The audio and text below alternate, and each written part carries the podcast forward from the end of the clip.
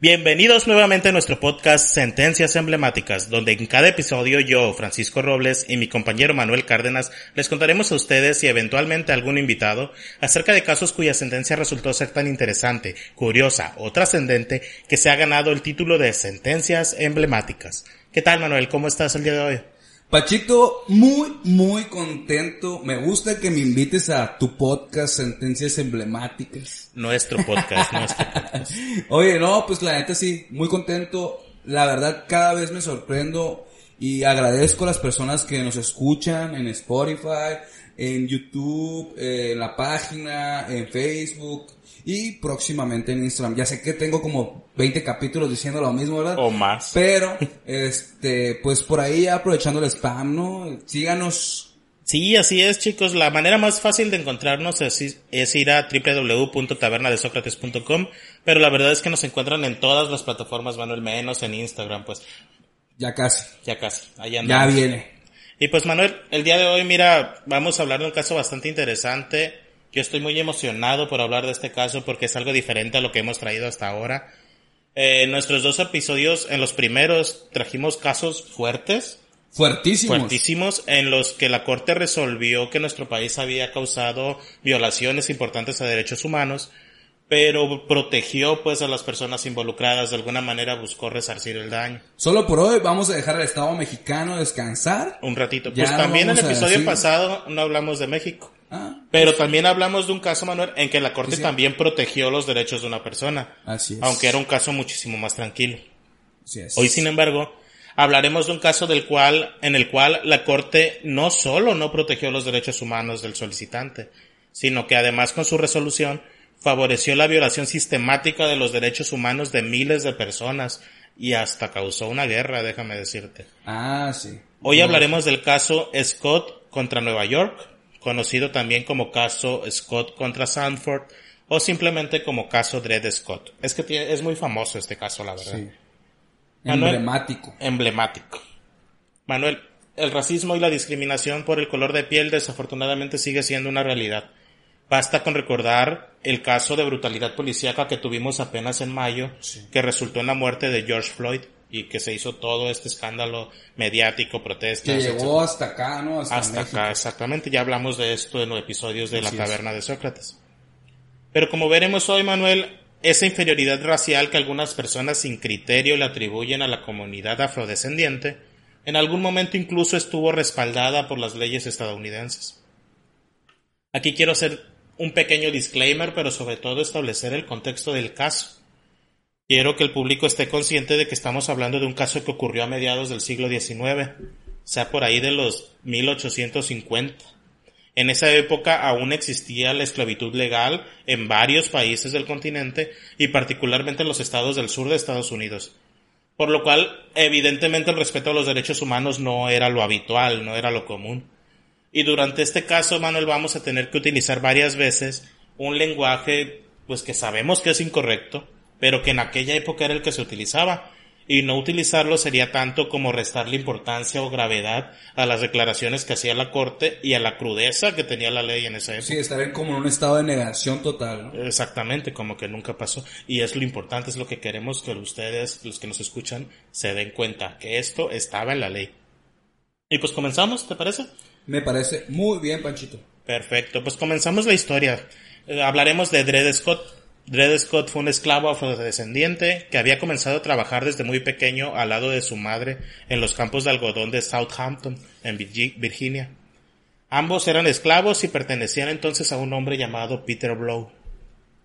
Cuando Dred Scott cumplió 17 o 20 años, porque realmente nunca supo él su verdadera edad, en esa época los esclavo- esclavos afroamericanos no, sabían un su edad. O sea, pero qué fuerte, ¿no? O sea, pertenecían a un hombre. pertenecían, sí, eran de la propiedad de este hombre Peter Blow. El, el verdadero nombre de, de Dred Scott era Sam, así que si me lo permites yo le voy a llamar Sam, Sam. por el resto del caso. Por respeto. Cuando Sam cumplió esta edad, entre 17 y 20 años, su amo, Peter Blow, decidió mudarse a Alabama para probar suerte en los negocios. Pero las cosas no le salieron como él esperaba, y en 1830 tuvo que mudarse a San Luis, Missouri, donde tuvo que vender a todos sus esclavos para poder comprar una pensión donde iba a vivir de ahí en adelante. En esta venta, Sam fue vendido al doctor John Emerson, un cirujano que trabajaba para el ejército norteamericano. Por su carrera, este doctor se tenía que mover por varios puntos del país, y de hecho su carrera lo llevó a mudarse varias veces junto con sus esclavos, hasta eso que se los llevaba. Durante un periodo de tres años vivieron en los estados no esclavistas de Illinois, Minnesota, perdón, y Wisconsin. Durante ese tiempo Sam conoció a Harriet Robinson, otra mujer afrodescendiente que también era esclava y pertenecía a un colega también médico del ejército. Sam y Harriet se casaron y la propiedad de Harriet pasó a ser también del doctor Emerson. Por, por ser esposa de Sam, ahora se convertía también en esclava de este hombre. Durante ese periodo, Sam y Harriet tuvieron dos hijas, Elisa y Lizzie, quienes nacieron en territorio libre. Te digo que se movían mucho y curiosamente cuando nacieron ellos estaban en territorio libre, por lo cual técnicamente eran libres a pesar de ser hijas de esclavos. A ver, pero aquí está bien interesante, ¿no, Panchito? A lo mejor ya me estoy, te estoy interrumpiendo mucho, ¿verdad? Pero, este, por más que nos parezca sorprendente, o sea, fíjate cómo todavía, o sea, un hombre podía ser esclavo pero aparte, la esposa de este hombre, o sea, pasaba a ser todavía como si fuera algo accesorio a la propiedad del dueño del esclavo. O sea, sí, literal le aplicaban los principios de las cosas, de los objetos. De los objetos. Lo accesorio sigue la suerte del principal y en este caso la esposa era accesoria al esclavo hombre. En 1838 el doctor Emerson se casó con una mujer de nombre Irene Sanford y decidió que se iba a regresar a vivir a St. Louis, Missouri Saint Louis era territorio esclavista, entonces significaba irse de un territorio libre a un territorio de esclavos. Pero para que lo siguieran sus esclavos sin miedo, se les ofreció comprar su libertad. En aquel tiempo, por ley, los esclavos podían pagar una cantidad de dinero y pues los de ya eras libre porque compraste tu libertad. Entonces este doctor le dijo a Sam, tú tienes la posibilidad, ahorra tu dinero y cuando juntes lo suficiente, yo voy a aceptar el dinero y vas a ser libre. Pero pues obviamente no estaríamos hablando de este caso si hubiera sido algo tan sencillo. Resulta que el 29 de diciembre de 1843 falleció el doctor John Emerson a la edad de 40 años, por lo cual su viuda Irene Sanford fue su única heredera y pues también adquirió la propiedad de sus esclavos, incluyendo a Sam. Sam intentó comprar su libertad y la de su esposa Harriet. Recordemos que sus hijas eran libres por haber nacido en territorio libre, así que solo tenía que pagar por ellas dos. Y, y, le dijo a la esposa, ¿sabes qué? Pues el doctor Emerson me dijo antes de venirnos a San Luis que me iba a dejar comprar mi libertad. Y le ofreció 300 dólares de aquella época, que el tipo de cambio del día de hoy sería algo así como mil dólares. Pero la viuda rechazó esta oferta. Dijo, no, ni madres, a mí no me interesa el dinero, vas a seguir siendo mi esclavo. La promesa no te la hice yo. Bien. Qué denso, güey. Fíjate que yo voy a decir algo un poquito denso también, pero qué tan mal y qué tan feo estaba en esa situación. Digo, obviamente a la fecha no se compara. Seguimos con esta lucha de la, en contra de la discriminación. Pero en ese momento, ¿qué tan mal estaba la situación y qué tan horrible era esto y qué tan a la chingada los derechos humanos que podemos equiparar esto como algo que a lo mejor vimos en películas, o sea, que podemos equiparar como si fuera algo que, que nosotros podemos ver eh, muy lejano, ¿no? Y, y, a lo mejor como irreal, hasta ficticio. Claro, de hecho, durante este caso, Manuel, yo creo que a ti, a mí y a los que nos escuchan les va a pasar varias veces eso de, nah, mames, no es cierto, eso suena muy increíble, muy irreal, pero estamos hablando de un caso real que hay registros legales reales y que de hecho es uno de los casos más famosos en la historia de Estados Unidos. Eh, famoso por cosas tristes, pero famoso al final de cuentas. Y pues, al no haber podido comprar su libertad, en 1846 Sam presentó una demanda legal en el Tribunal de Circuito de San Luis. De hecho, Sam se mantuvo en un terreno legal sólido, ¿eh? Él tenía la ventaja, ya que existía un precedente llamado Compromiso de Missouri, que databa desde 1824 y en el que se sostenía que los esclavos que se iban a territorios libres y allá adquirían su libertad, al regresar a Missouri seguían siendo libres. A esta doctrina se le llamaba once free, always free. Una vez libre, siempre libre. Por lo cual en este caso pues su esposa eh, y Sam, al haber vivido en Illinois y otros estados que no eran esclavistas, ellos deberían haber sido considerados libres. Sin embargo, pues ya vimos que esta persona no respetó eh, ese criterio. O sea, pero a ver, nomás quiero de verdad saber si... O sea, ellos al momento de entrar a un territorio libre, prácticamente se quitaba esa investidura de su... de esclavismo, ¿no? O sea, Sí. o estoy malentendiendo. Sí, exacto. El compromiso de Missouri lo que decía era eso. Aunque seas esclavo en Missouri, si tú te vas como esclavo a un territorio libre, allá adquieres tu libertad por ese estado, por la ley de ese estado. Si ese estado ya te reconoció como libre, aunque te regreses a Missouri, eres libre. Ya no eres esclavo. Incluso ahí la prueba fehaciente eran que las hijas nacieron en un territorio Exactamente. externo, ¿no? A lo mejor ya me adelanté, ¿no? No, no, no, para nada, diste en el clavo. para tal efecto, Manuel, como no le dieron su libertad, pues pudo presentó estas dos demandas, de hecho, dos demandas. Pero Harriet Scott, la esposa, se tuvo que desistir de la suya, pues para reducir los costos de los juicios. Obviamente, pues eran esclavos, no tenían dinero, entonces no pudieron demandar su libertad las dos, los dos, solo Sam. Sin embargo, a pesar de que el único titular de la demanda era Sam, la esposa Harriet es un personaje importantísimo en este caso. De hecho, ella era la que presionaba a Sam para que luchara por su libertad. Y lo hizo a través del sacerdote, del pastor más bien de la iglesia de Saint Louis, porque ella era muy devota a la iglesia y resultaba que el pastor era abolicionista, o sea, estaba en contra de la esclavitud. Este pastor les presentó al primer abogado que llevó su caso, de hecho, Claro. Y, y lo que ponía nerviosa a Harriet y por lo cual le decía apúrate a Sam era porque sus hijas ya habían cumplido 10 años, güey. Y según los datos históricos que encontré, ese es el momento en el que más valen los esclavos. Entonces ella tenía miedo de que la dueña Emerson o Sanford por su nombre de casada vendiera a sus hijas como En violación a, incluso Sí, sí. a lo que, a la reglamentación que había en ese momento. Incluso a sus propias leyes, así exactamente. Entonces Harriet le presionaba mucho, güey, pon la demanda, pon la demanda. Y pues por eso la presentó. Güey, quiero acotar algo rapidito. Dale. El tema aquí, fíjate que, que se me hace bien impresionante porque, digo, para que poner en contexto, cuando dices que no tenían dinero porque eran esclavos, o sea, cuando ser esclavos es, es- no tenían dinero, no tenían propiedades, no tenían derechos, no tenían identidad, no tenían edad, o sea, no tenían nada. No tenían absolutamente nada. Sí, eran cosas. En junio de 1847 hubo un veredicto en este caso y fue en contra de Sam por un tecnicismo. ¿Cuál crees que fue el tecnicismo, Manuel? Pues me imagino que porque seguían algo de la prescripción, algo del tiempo. Resulta que Sam no pudo ser liberado porque no pudo demostrar que era esclavo de Irene Emerson. No, De legitimidad. verdad, no pudo demostrar que era esclavo. En el juicio, él para poder probar que era un esclavo había llevado un testigo que era un tendero que se llamaba Samuel Russo. Y lo que pasó es que este tendero había alquilado los servicios de Sam pagándole dinero a Irene Sanford. Entonces eso acreditaba, ¿no? Que era esclavo. Pero ¿qué sucede, güey? Este vato, Sam Russell, primero declaró eso, pero después en un careo admitió que la que había contratado a Sam era Adeline, su esposa, esposa de Se echó Samuel para atrás, pues. básicamente. Ah, y lo que dijo el juzgado fue, ah, entonces tu testimonio es de oídas y no cuenta y pues no puedes demostrar que Sam era un esclavo y por lo tanto no puede proceder este juicio. Sin embargo, hubo una coincidencia muy importante para Sam. El presidente de ese tribunal era Alexander Hamilton, que también era abolicionista. Entonces el propio presidente le dijo a Sam, ¿sabes qué? Perdiste el caso, pero vamos a hacer el juicio otra vez y a ver qué sucede. Y resultó que en 1850 se volvió a hacer el juicio y esta vez ganó Sam. Se Bueno. reconoció que era libre por, este derecho del, del compromiso de Missouri. Pero ¿qué pasa?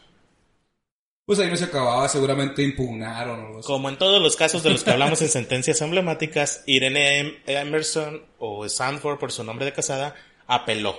En 1852 ante la Corte Suprema del Estado de Missouri, la cual anuló el fallo del Tribunal Inferior y le restituyó la propiedad de la familia de Sam, argumentando que, y ojo aquí pon atención a esto, argumentando que el creciente sentimiento antiesclavista en los estados libres hacía que ya no fuera necesario que Missouri se apegara a sus leyes, y al hacerlo anuló 28 años de este compromiso de Missouri del que hablamos. El juez Hamilton, quien después fue nombrado gobernador de hecho del estado, discrepó y hasta hizo un voto disidente. A ver, expliquemos esta parte, güey. ¿Qué dijo la corte? O sea, digo, prácticamente su argumento era, güey, yo, como ya está tan normalizado este pedo, pues ya no tiene caso y eso ya no se tiene que aplicar. Ah, más bien al revés, mira, antes, en ese periodo, había un reconocimiento de que si te ibas a un estado libre, eras declarado libre, regresabas y ya no eras esclavo. Pero, ¿qué dijo la corte? Es que, güey, ya estamos rodeados de esclavos, de estados libres. Imagínate, Ah, esto, esto es ya. literal, ¿eh? Ajá. Yo leyendo esa sentencia literal dice, imagínate que yo mando a mi esclavo de pesca y se pasa las fronteras del río por accidente y que ya por eso me quiera reclamar su libertad. O imagínate algo peor, que ando cazando con mi esclavo y se cruza la frontera también por error, porque evidentemente los esclavos no intentan escapar ni nada de eso. Por error, ¿qué tal que cruza la frontera? Y ya, por eso se convertiría en un hombre libre. Para nada, es injusto. Como ya estamos rodeados de estados eh, abolicionistas, ya no hay necesidad de que nosotros respetemos esa ley. Así que ya, no se aplica el acuerdo de Missouri, el compromiso de Missouri, y pues pierde el caso Sam y le vuelven a restituir la propiedad a Irene Emerson o Sanford por su nombre de casada. Tras esta resolución pasó algo muy curioso, Manuel. Taylor, Charlotte y Marta, quienes eran hijos de Peter Blow, el primer dueño de Sam. Ah, bueno, el caso ya se había hecho muy famoso. El primer dueño es el que falleció, luego fue lo del cirujano. No, no, antes del que falleció, el que el, que lo vendió, el, el primero, el que se fue a Alabama a probar suerte. Ah, sí, tienes. Pues los hijos de este señor se enteraron del caso porque ya era muy famoso Sí. y se acercaron a Sam y le ofrecieron pagarle abogados para Ah, que bueno. apelara la sentencia. Y estos tres, estas tres personas se encargaron de los gastos y lo financiaron no solo para pagar la apelación y al abogado, sino que también todos los gastos encaminados a dar a conocer el caso. Chingón, Periodicazos, radio, todo, que en todos lados estuviera. Bueno, no sé si en radio, pero Facebook, en todo. Facebook, exactamente, huevo, huevo. en cadenas de WhatsApp, etcétera. Wow.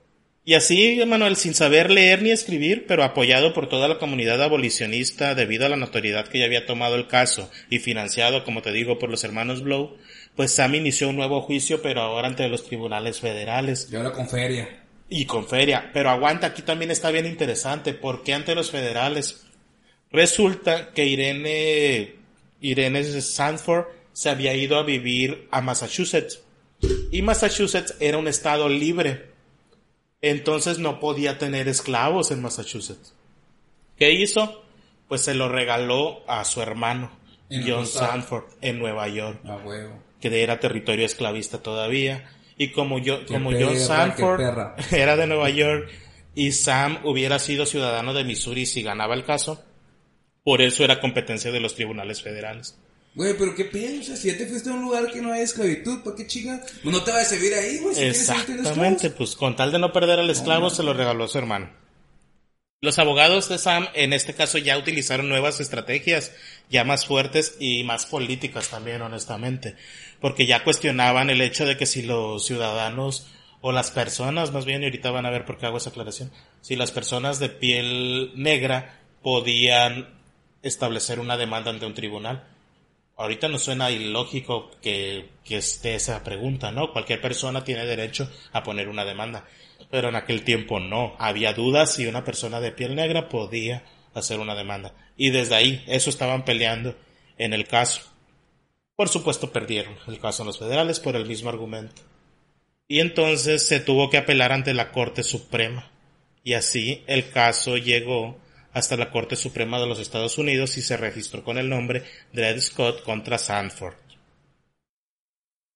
Para cuando llegó a la Corte, Manuel, a la Corte Suprema el caso ya era una bomba, ya todo el mundo lo conocía.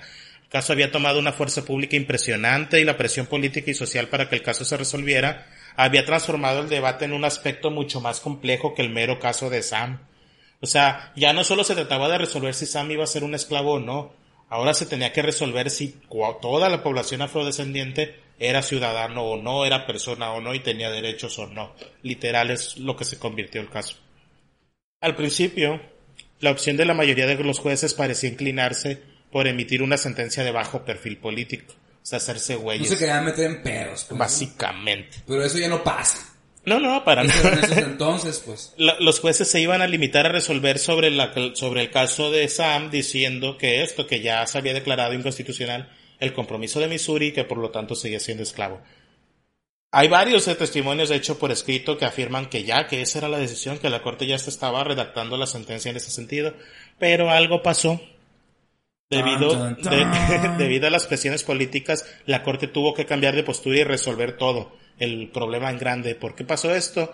Porque más o menos en la misma época, un juez del estado de Georgia, llamado James Wayne, condenó a un ciudadano de la ciudad de Savannah, ¿por qué crees? Por haber abierto una escuela en la que podían ir personas de raza negra. Y ese me suena a otra sentencia emblemática. Exactamente, luego hablaremos de ella. Pero pues como, como ocurrió este caso, ya la presión política era insoportable, güey. Y, y lo que es peor... No aguantan nada, no. ya sé, no, exactamente. Y entonces se le, se le pidió al Chief Justice, Justice, perdón, Robert Tannick, que él elaborara el proyecto de sentencia. Ya iba a empezar a decir, no aguantas nada, si pinche AMLO le vale verga. Pero no, ya me acordé que aquí no nos pagan por hablar de AMLO. No, ahorita lo vas a a... Estoy seguro que lo vas a volver a mencionar porque en esos días era cambio de presidente, güey. Ah, Estaba a punto de entrar el presidente Buchanan. Ya era presidente electo, ya habían pasado las elecciones. ¿Y qué hizo Buchanan? Buchanan le exigió a Robert Taney que resolviera el caso, pero ah, a la de ya, en chinga. No voy a entrar como mamá. Le dijo, yo necesito entrar como presidente ya sin este pedo. Sin pedos. Exactamente. y sobre todo porque durante su... avión. sobre todo, aguanta, porque durante su campaña Buchanan había dicho que el tema de la esclavitud era de carácter jurídico ah, y que debía ser resuelto por la Suprema Corte. Seguramente se había percatado de lo complejo del asunto y le sacateó, Y el desmadre que iba a hacer. Exactamente. Sí, a huevo. Y truche. Para el 6 de marzo de 1856 ya tuvimos una sentencia de este caso. Robert Taney leyó el voto de la mayoría de los jueces durante dos horas y luego cada uno de los jueces que se sumaron a su criterio leyó su propia opinión, lo que lo mismo hicieron Curtis y McLean, que fueron los únicos jueces que estuvieron a favor de Sam, digamos. La lectura completa de la sentencia duró dos días. Madre. Y tenía joyitas que son deprimentes de leer y de recordar. Se concluyó que el demandante no podía ser considerado ciudadano del estado de Missouri y se señaló que al menos no en el mismo nivel o en el sentido que lo decía la Constitución de los Estados Unidos, por lo cual ni siquiera tenía un, ciudadano de segunda, tercera, cuarta o quinta, ¿no? Básicamente, por lo cual ni siquiera tenía derecho para dar para establecer una demanda en tribunales. La Corte reconoció que desde que se, está, se adoptó el texto constitucional, o sea, la primera constitución de Estados Unidos en 1787, el tema de la ciudadanía se volvió de competencia federal, pero su razonamiento era que, y ojo aquí, solamente las personas que antes de la entrada en vigor de la constitución eran consideradas como ciudadanos podían tener ese mismo reconocimiento después de la entrada en vigor. O sea, solo los que eran ciudadanos antes de la constitución lo eran después de la constitución. Y como las personas de color habían sido importadas, ellas o sus ancestros desde África, para servir como esclavos, pues es obvio que ellos no pueden ser considerados ciudadanos. Es lo que le querían aplicar a Obama, güey. ya sé. Es lo mismo, güey, que estaban alegando. La corte sostuvo que no podían ser reconocidos como parte del pueblo o del people de Estados Unidos. Ni incluidos en el significado que en la Declaración de Independencia se hacía sobre los ciudadanos del país. Decía la corte, literal, esto es literal para que no me juzguen a mí. Este tipo de personas no están incluidas y no estaba previsto que lo estuvieran en el concepto constitucional de ciudadanos y por consiguiente no pueden válidamente reclamar ninguno de los derechos, libertades e inmunidades que la Constitución garantiza a los ciudadanos de Estados Unidos.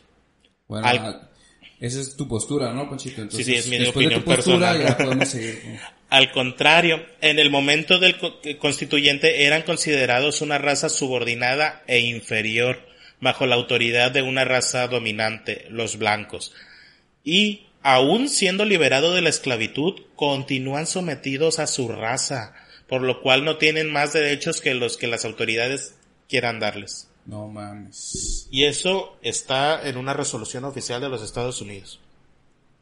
Tania afirmaba, Manuel, de forma vergonzosa, que las personas afrodescendientes habían sido durante más de un siglo reconocidas como seres inferiores e incapaces de asociarse con las personas blancas para cualquier propósito social o político, y que como eran inferiores, no tenían ningún derecho que los blancos debieran respetar.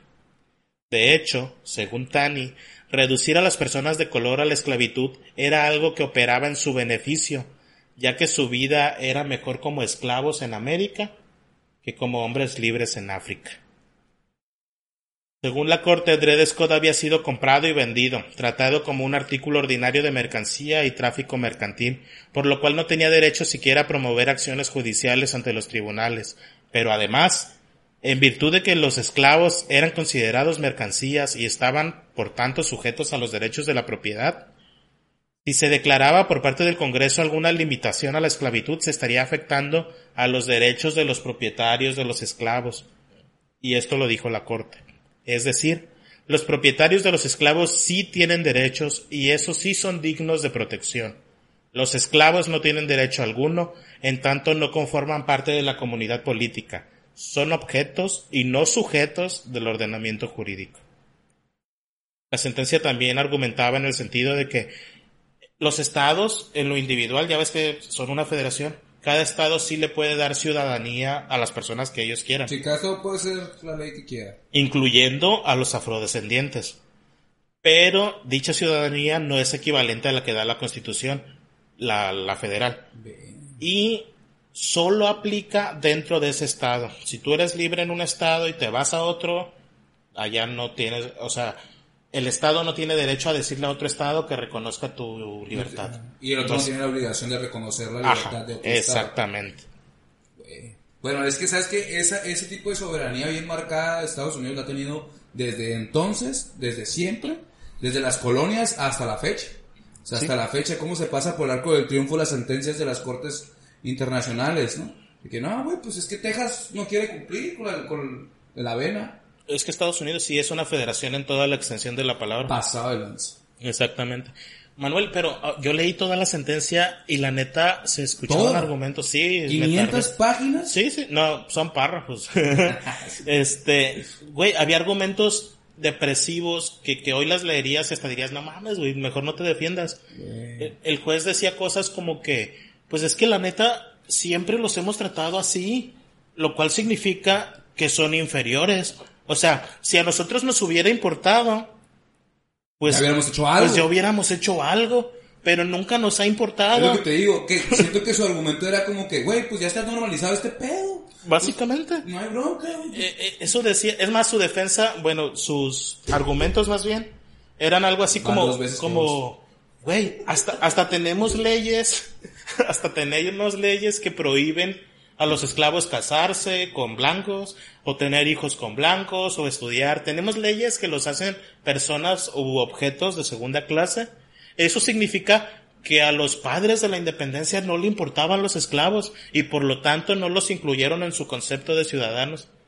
O sea, literalmente ese era su argumento, güey. Hasta dijo este juez que si en el momento de la declaración de independencia se hubiera incluido a la raza afroamericana como parte de la ciudadanía americana, no hubiera sido apoyada esa declaración de independencia y que por lo tanto no se hubiera logrado la independencia de los Estados Unidos. Así.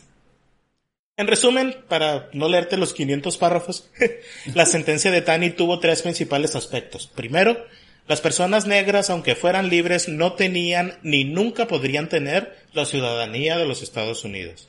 Segundo, Dred Scott no puede convertirse en un hombre libre por haber vivido en un territorio libre, porque el reconocimiento de esa libertad, el que hizo el Congreso de esa libertad más bien, fue inconstitucional, porque el Congreso no tiene facultades para hacer eso. Y tercero, la situación jurídica de Scott al haber vuelto al Missouri se rige por la ley de Missouri y no de cualquier otro estado en el que hayas vivido antes. Por lo tanto, sigue siendo esclavo. Uno de los efectos de esta sentencia es que se declara la constitucional de la esclavitud y se establece la condición de no persona de los afrodescendientes. Los dueños de los esclavos, por tanto, ya podían llevarlos a donde quisieran sin que estuvieran sujetos a las leyes estatales que prohibían la institución de la esclavitud. Y sin duda alguna, Manuel, la cuestión más espinosa y decepcionante de la sentencia era justamente esta, la que negaba el carácter de ciudadanos a las personas afrodescendientes, incluso si eran libres. Es decir, obligaba a ciertas personas, únicamente en razón de su raza, a permanecer en una especie de limbo legal, Manuel, sin poder acceder a la dignidad que implicaba los derechos de la ciudadanía. O sea, aunque compraras tu libertad, tú seguirías siendo asociado como esclavo y nunca podrías superar ese hecho. Los párrafos relativos a la sentencia todavía resuenan hoy, Manuel, 160 años después de esta sentencia, y es una mezcla de rubor y pena ajena lo que uno sienta al leerlas por las sandeces éticas y jurídicas que se expresan en esa sentencia. Y pues ya, Manuel, con esta sentencia Tani no dejaba ninguna esperanza para quienes luchaban en contra de la esclavitud. La única posibilidad era prohibirla constitucionalmente a través de la incorporación de una enmienda. Acuérdate que allá son enmiendas, no reformas. Pero pues eso se veía medio complicado. Llegamos al final del caso. Esta última sentencia ya era definitiva. Hasta ahí, amigos, pueden estar un poco tristes, pero quiero decirles que si ya llegaron hasta aquí, quédense porque aquí hay un plot twist. Hay varios todavía. Esta última sentencia era definitiva y no daba lugar a ninguna apelación, por lo cual la propiedad de Sam y de su familia fue restituida a Irene Sanford a través de su hermano, el de Nueva York. Por su parte, al ya no haber opciones legales, los hermanos Blow, los que apoyaron a Sam, pues ya lo abandonaron, pues ya dijeron ya, ya no hay nada que hacer. Sí, tratamos de ayudarte, güey, no hubo manera, pues ni pedo, bye. Pero curiosamente, la, solución a este conflicto vendría dada por la propia Irene Sanford. Resulta que esta señora unos años antes de esta resolución se había casado con, con Calvin Caffey, este, que también era un médico del ejército, pero este era abolicionista. Y este señor, para evitar el escándalo por el hecho de tener esclavos en su familia, lo que decidió hacer fue transferir su propiedad a alguien más. Y lo que hicieron fue transferir la propiedad de Sama Taylor Blow, uno de los muchachos que lo habían apoyado económicamente. Taylor Blow en cuanto le dieron, en cuanto le regalaron a Sam, lo liberó en ese momento. Le dio su libertad. Fue de esta manera, Manuel, que después de toda una vida en la esclavitud y después de 10 años luchando legalmente para recuperar su libertad, finalmente Sam y su familia serían reconocidos como libres. Desafortunadamente, como ya lo hemos visto, eso no implicaba que fueran reconocidos como ciudadanos, solo como cosas libres.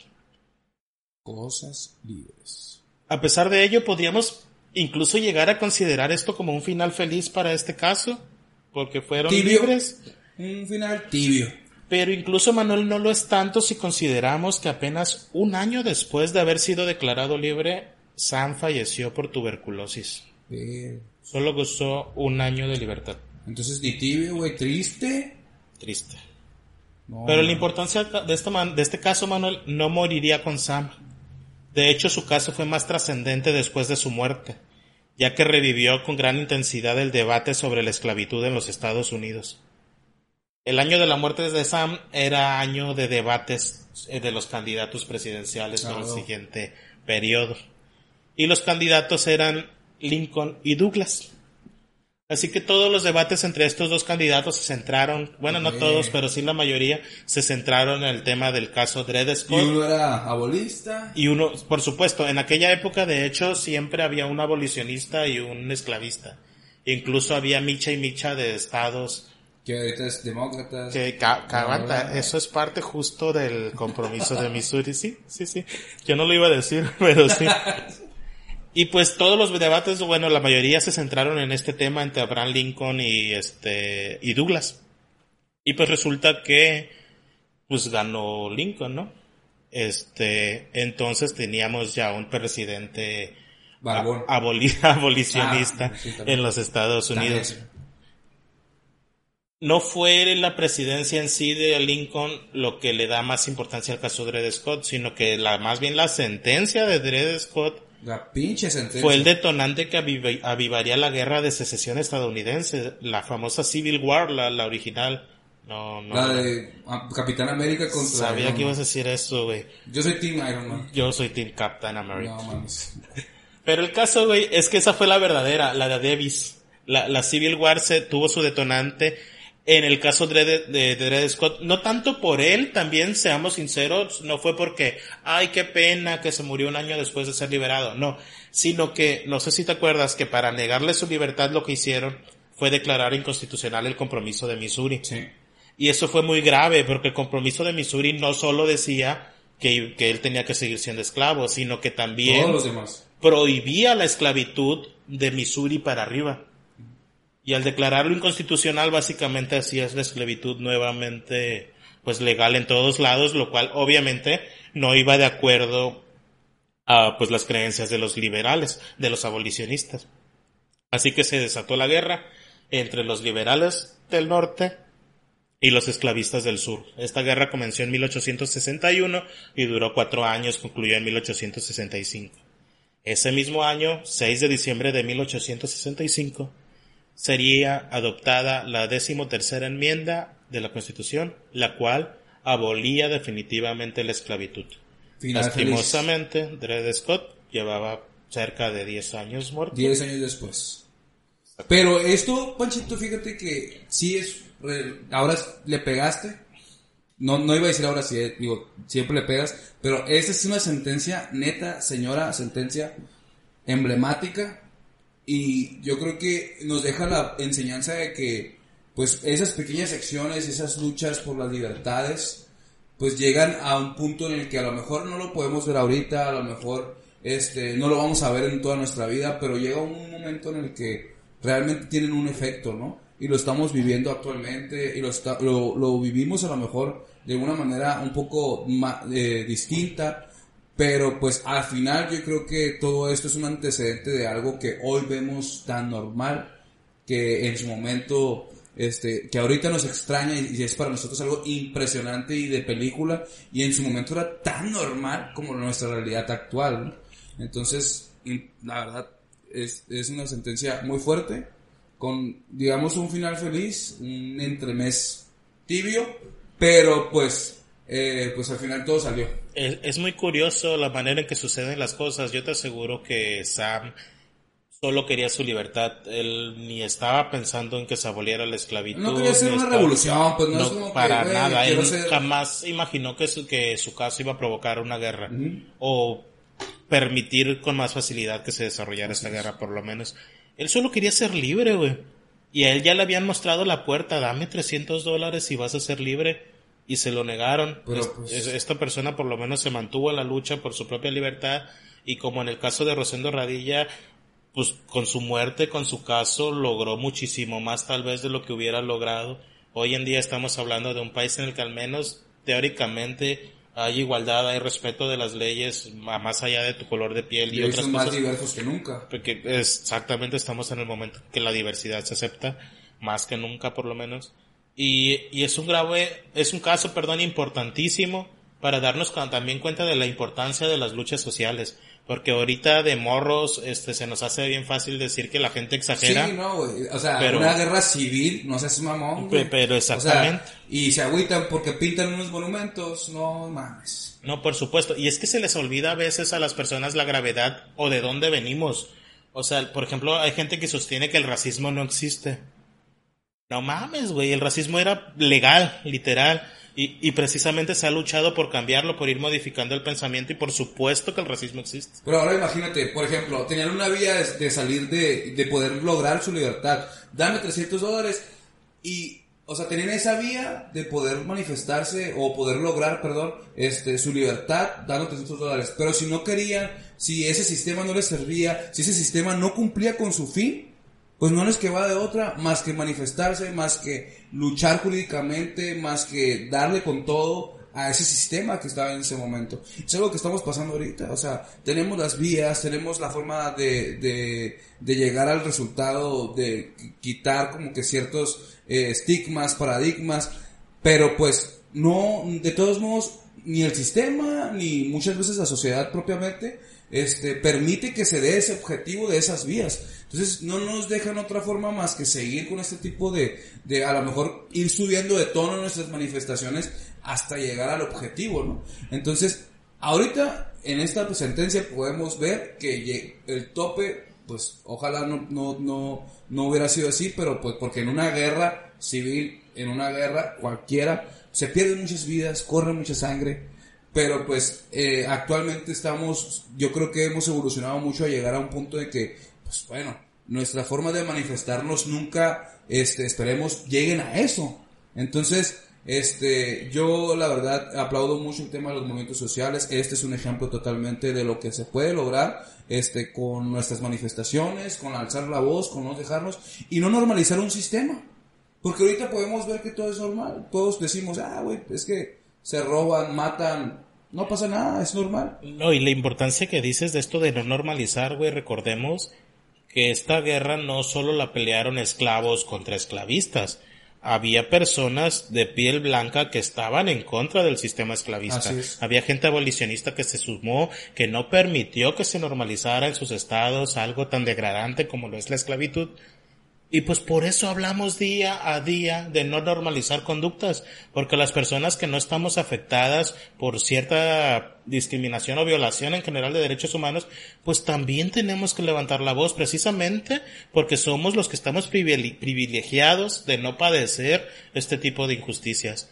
Manuel, hay tres casos emblemáticos, literalmente nunca mejor dichos, sobre la discriminación racial en Estados Unidos Ojalá que las personas que nos escuchen estén al pendiente para cuando hablemos de estos, de los dos casos que nos faltan. La neta son casos muy crudos, pero que se tienen que hablar. Es muy importante que los conozcamos y vamos a estar hablando en el futuro de ellos. No en el siguiente episodio porque pues tenemos que variar un poco para que no se nos aburran, pero tengan por seguro de que vamos a hablar de estos casos. Y salvo que quieras agregar algo, Manuel. No, pues nada más que pues con nos comenten, eh, comenten que si les gustó el capítulo, si les está gustando la dinámica, que nos hagan sugerencias, estamos abiertos, queremos escucharlos, queremos tener un dinamismo por ahí, esperemos prontamente tener un grupo donde hagamos comunidad, platicar, conocerlos, la verdad es que eh, hemos estado muy contentos de que hemos tenido más interacción, más opiniones y obviamente siempre hemos buscado y estamos buscando que esto sea algo que les guste y pues también pasarla bien, ¿no? ¿Por qué no? Eh, si ustedes conocen algún caso particular que quieran que platiquemos aquí de cualquier tipo de tema, controversia, pues eh, háganoslo saber, comenten, eh, síganos en todas las redes sociales y díganos qué quieren escuchar. Claro, exactamente. Muchas gracias por escucharnos y esperamos sus comentarios sobre el caso o sobre dudas que tengan y sobre todo sobre eso, eh, sugiriendo casos de los cuales quieran enterarse o temas. Nosotros buscamos el caso. Ustedes díganos de qué tema les gustaría que habláramos y con gusto lo traemos a sentencias emblemáticas. También pásale este video, este audio, este link a alguien que creas que le pueda interesar el caso o el tema y créeme que sería un gran favor para nosotros. Síguenos en las redes sociales www.tabernadesocrates.com. Ahí encuentras todos los enlaces y en nuestro canal de YouTube Taberna de Sócrates. Nos vemos para la próxima y muchas gracias por acompañarnos. Chao. Chingón raza, nos vemos hasta la próxima.